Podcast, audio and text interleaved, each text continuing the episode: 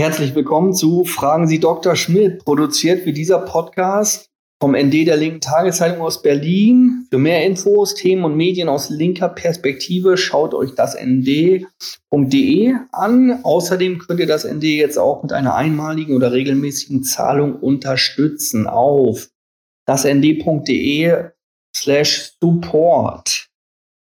Also es geht heute um das Thema Batterien.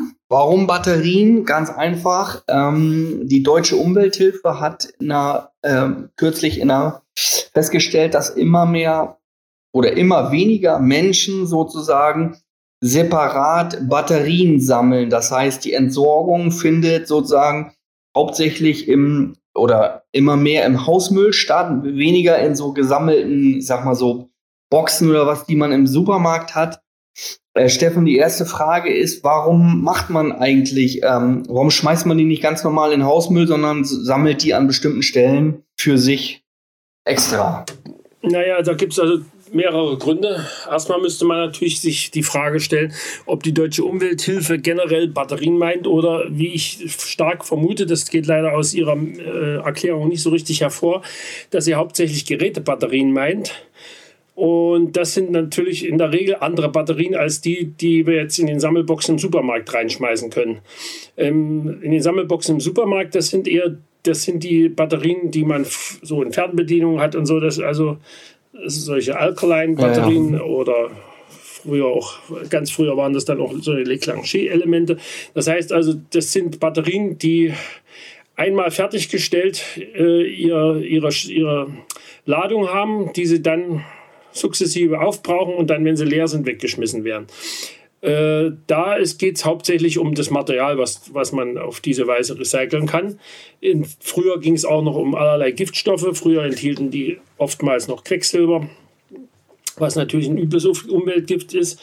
Aber inzwischen geht es hauptsächlich um, die, um das Recycling der enthaltenen Materialien, also Braunstein, was im Wesentlichen also Manganoxid ist und äh, Edelstahl von den Hüllen und dem äh, Nadel, Nagel, der in der Mitte drin ist, als Elektrode und natürlich nicht zu vergessen das Zink, was da drin steckt.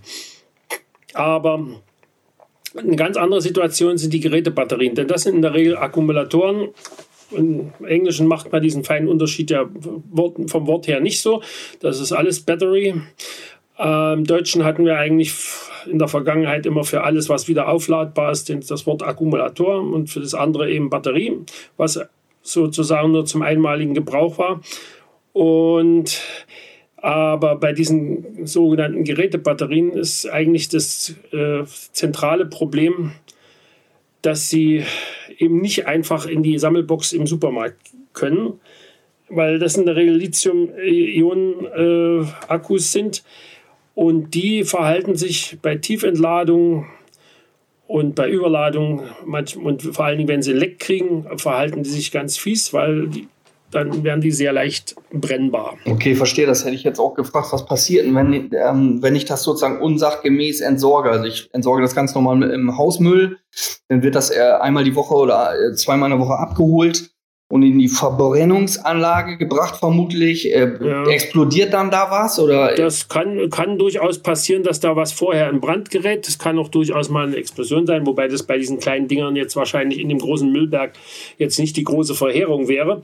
Aber äh, auch da ist natürlich äh, für das Handling die Gefahr, dass äh, wenn irgend noch was sortiert wird mit, ich meine, die, die, der Verbrennungsmüll läuft ja in der Regel nochmal durch Magnetabscheider, also wo Metalle rausgefiltert werden. Da kommt es also auf jeden Fall unter das Altmetall erstmal mit einer Wahrscheinlichkeit. Und da ist dann schon das Risiko, dass dann bei der Weiterverarbeitung irgendwas schiefgehen kann. Ähm, aber das zweite und wesentlich wichtigere Problem, denke ich mal, ist äh, das Material. Also ich meine, wir, wir sehen ja alle, dass die, die Zahl der Geräte, die äh, irgendwelche Lithium-Akkus enthält, massiv anwächst. Mhm. Also, äh, also früher hatten, hatten die Leute, wenn sie unterwegs Musik hörten, noch einen Walkman, der hatte dann eben diese Wegwerfbatterien in der Regel drin. Genau. Oder ein Discman dann bei den, bei den äh, CD-Liebhabern dann das gleiche in hellgrün. Inzwischen hören die Leute, wenn sie unterwegs Musik hören, das in der Regel mit, mit dem Smartphone. Und das hat in der Regel Eben ein Lithium-Akku. Und da kommt dann auch das zweite Problem, was äh, meiner Ansicht nach äh, noch viel größer ist als das, was die, die Umwelthilfe da beklagt. Äh, die Geräte haben seit bestimmt schon zwei, drei Jahren äh, zunehmend fest verklebte Akkus drin. Das heißt also, wenn die nach in der Regel ja doch nach zwei Jahren ausgesondert werden von vielen Nutzern. Mhm. Manche halt behalten sie ja länger, aber das ist äh, eine offenbar schrumpfende Minderheit. Mhm. Äh, bei denen äh, ist dann eben das Problem, was machen sie mit diesem, mit diesem Smartphone. Und äh, wenn sie es gewissermaßen ordnungsgemäß als Elektronikmüll entsorgen, dann wäre die Sache ja noch einigermaßen okay. Mhm. Aber das bedeutet in der Regel, man muss es äh, in, ein, in, eine Verkaufsstelle bringen, die Elektronik handelt und die muss es dann auch noch annehmen. Das dazu sind sie zwar in der Regel ab einer bestimmten Quadratmeterzahl verpflichtet, aber man darf nicht denken, dass das alle nun so unbedingt äh, anpreisen, dass sie das auch tatsächlich machen. Oder man muss es auf irgendeinen Recyclinghof von irgendeinem Entsorger bringen, ja, was in der Regel auch nicht um die Ecke ist. Es ist also die nennenswer das nennenswerte Risiko, dass da ein Teil davon auch im, im Müll landet. Und das ist natürlich doppelt ärgerlich, weil da sind einfach extrem viele äh, Materialien drin, die relativ rar, die auch zum Teil unter eher fragwürdigen Umwelt- und Arbeitsbedingungen äh, gewonnen werden. Wenn die dann einfach weggeworfen werden, statt sie anständig zu recyceln, dann ist das natürlich eine gro große Sauerei. Äh, wobei eben, was die Umwelthilfe beklagt, ist ja natürlich interessant, äh, dass äh, das äh, Bundesumweltbundesamt, die sagen wiederum, dass die in Deutschland die von der EU vorgegebene Sammelquote, die so etwa bei 50 Prozent liegt, wenn ich es recht in Erinnerung habe, äh, knapp in allen Sparten erreicht wird.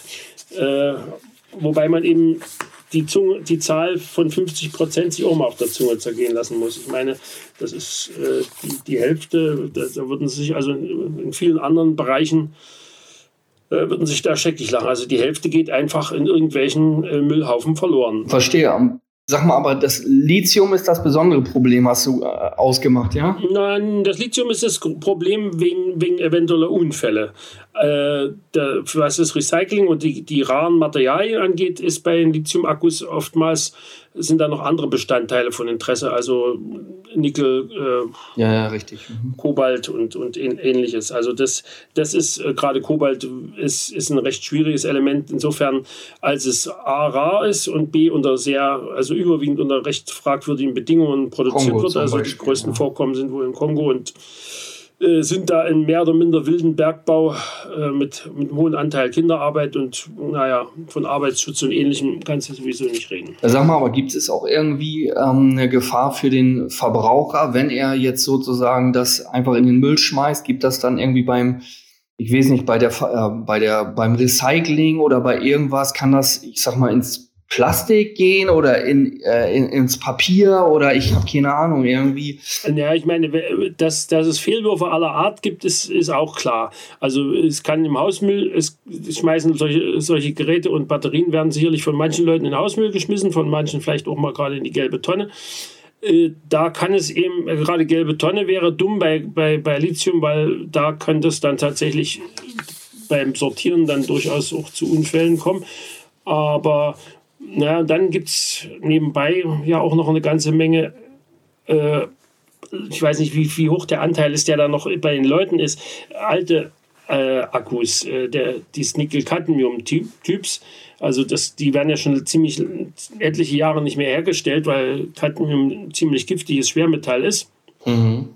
Aber ich könnte mir gut vorstellen, dass da immer noch eine, eine nennenswerte Zahl von äh, Akkus äh, im Umlauf sind. Insbesondere in Schnurlostelefonen, die jetzt vor mehr als zehn Jahren gekauft worden sind, sind oftmals noch solche Dinger drin. Also ich weiß das von meiner äh, Schwiegermutter und deren Schwester, dass die noch Telefon, äh, so eine Schnurlos-Telefone haben, wo noch Nickel-Cadmium-Akkus drin waren. Und die laufen da so lange, bis sie dann mal irgendwann nicht mehr gehen und dann rausgenommen werden. Und da, die, die gehören dann tatsächlich auch in die Sammlung im Supermarkt oder im Elektromarkt. Aber die sind eigentlich nur gefährlich, wenn sie tatsächlich äh, im, im deponierten Hausmüll landen, was es in Deutschland ja nicht ganz so ausgeprägt ist, aber durchaus auch noch vorhanden. Äh, weil da besteht natürlich dann immer die Gefahr, dass Cadmium dann sukzessive äh, beim äh,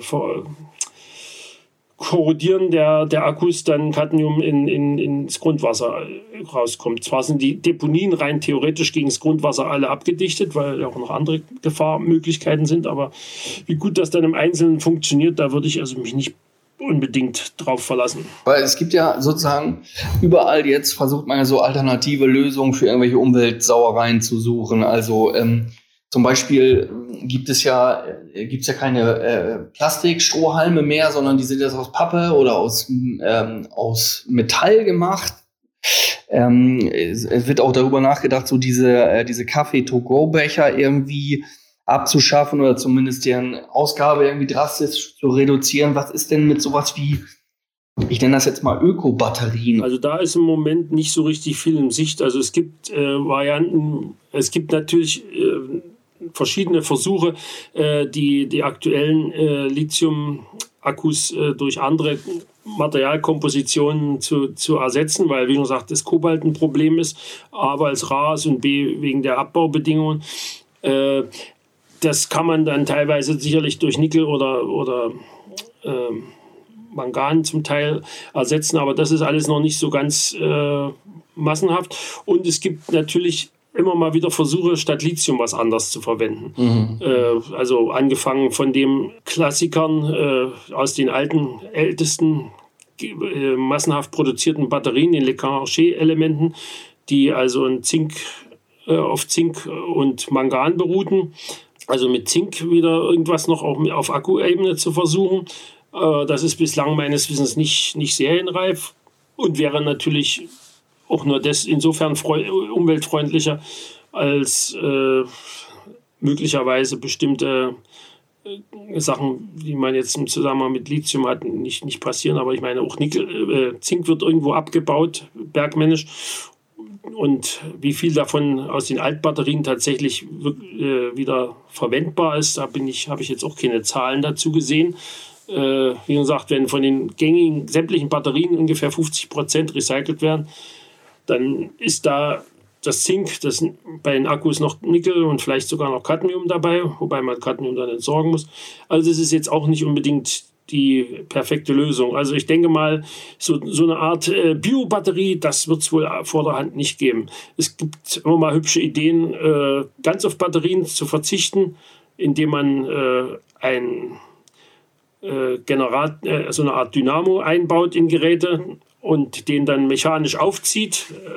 Äh, ich weiß nicht, ob du dich an das Kurbelradio, was, was mal für Entwicklungsländer entwickelt worden ist. Oder ein Aufziehwecker oder so. Ja, ja, also das, das Prinzip ist, so ist im Grunde genommen, äh, klar, beim Wecker geht es natürlich ganz einfach. Die mechanische Uhr ist ein alter Hut, mhm. geht nicht ganz so genau und äh, du wirst natürlich keine mechanische Uhr finden, die jetzt dann sich per Funk äh, auf die Sommer- und Winterzeit einstellt was du bei solchen äh, elektronischen Uhren natürlich problemlos machen kannst. Aber das wäre nur ein bescheidener äh, Verlust an Komfort. Das wäre sicherlich zu machen. Aber wenn du jetzt äh, portable Radios oder Telefone oder sowas hast, da kannst du das alles vergessen. Da kannst du die Idee mit dem Uhrwerk vergessen. Es gab mal, gab mal die Idee, kann ich mich erinnern, das war mal auf einer Funkausstellung zu sehen.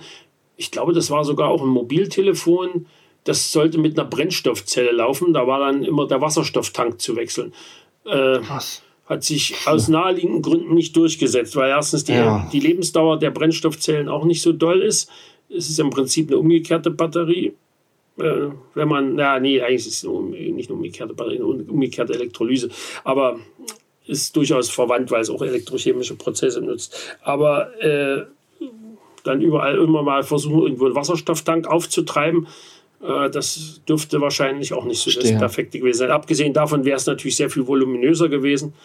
Und äh, geht so ein bisschen gegen den Trend. Ja. Die, die, die, die verklebten Akkus haben ja auch einen ganz praktischen Grund, dass die Leute, äh, dass die Hersteller sich zu unterscheiden versuchten, indem sie immer schlankere und handlichere und leichtere und gleichzeitig leistungsfähigere Geräte auf den Markt bringen. So, man kann man jetzt aber letzte Frage auch ähm, äh, sagen, also umso größer der Akku, der irgendwie im Müll landet, umso größer das Problem. Also zum Beispiel, wenn ich nicht irgendwelche kleinen Akkus für die Fernbedienung sozusagen im Hausmüll entsorge, sondern ich nehme einfach mal von meiner Frau meinen Kindern und ähm, die Elektrofahrräder, also wenn wir dann welche hätten und schmeißt die einfach in eine Tonne, das wäre dann, ähm, dann würde sozusagen die Tonne bald explodieren oder so? Oder? Also wie weit das so leicht passieren würde, da, dazu sind die Leerungstakte, glaube ich, zu, zu hm, schnell. Verstehe. Also das glaube ich nicht. Also ich meine, die, die, die Akkus, die in Brand geraten sind, waren in der Regel mittelgroße, also entweder bei Notebooks äh, gab es mal den Fall, äh, und es gab eben auch den Fall eines etwas größeren Akkus allerdings äh, an Bord einer 787. Da, also die erste, erste Garnitur der 787, die hatte da ein paar Probleme. Verstehe, okay, gut. Na gut, ähm, dann war es das. Das war Fragen Sie Dr. Schmidt, produziert wie diese Podcast-Folge vom ND, der linken Tageszeitung aus Berlin. Für mehr Infos, Themen und Medien aus linker Perspektive schaut auf dasnd.de vorbei. Außerdem könnt ihr das ND jetzt auch mit einer einmaligen oder regelmäßigen Zahlung unterstützen auf das nd.de slash support. So, ich mache jetzt Schluss.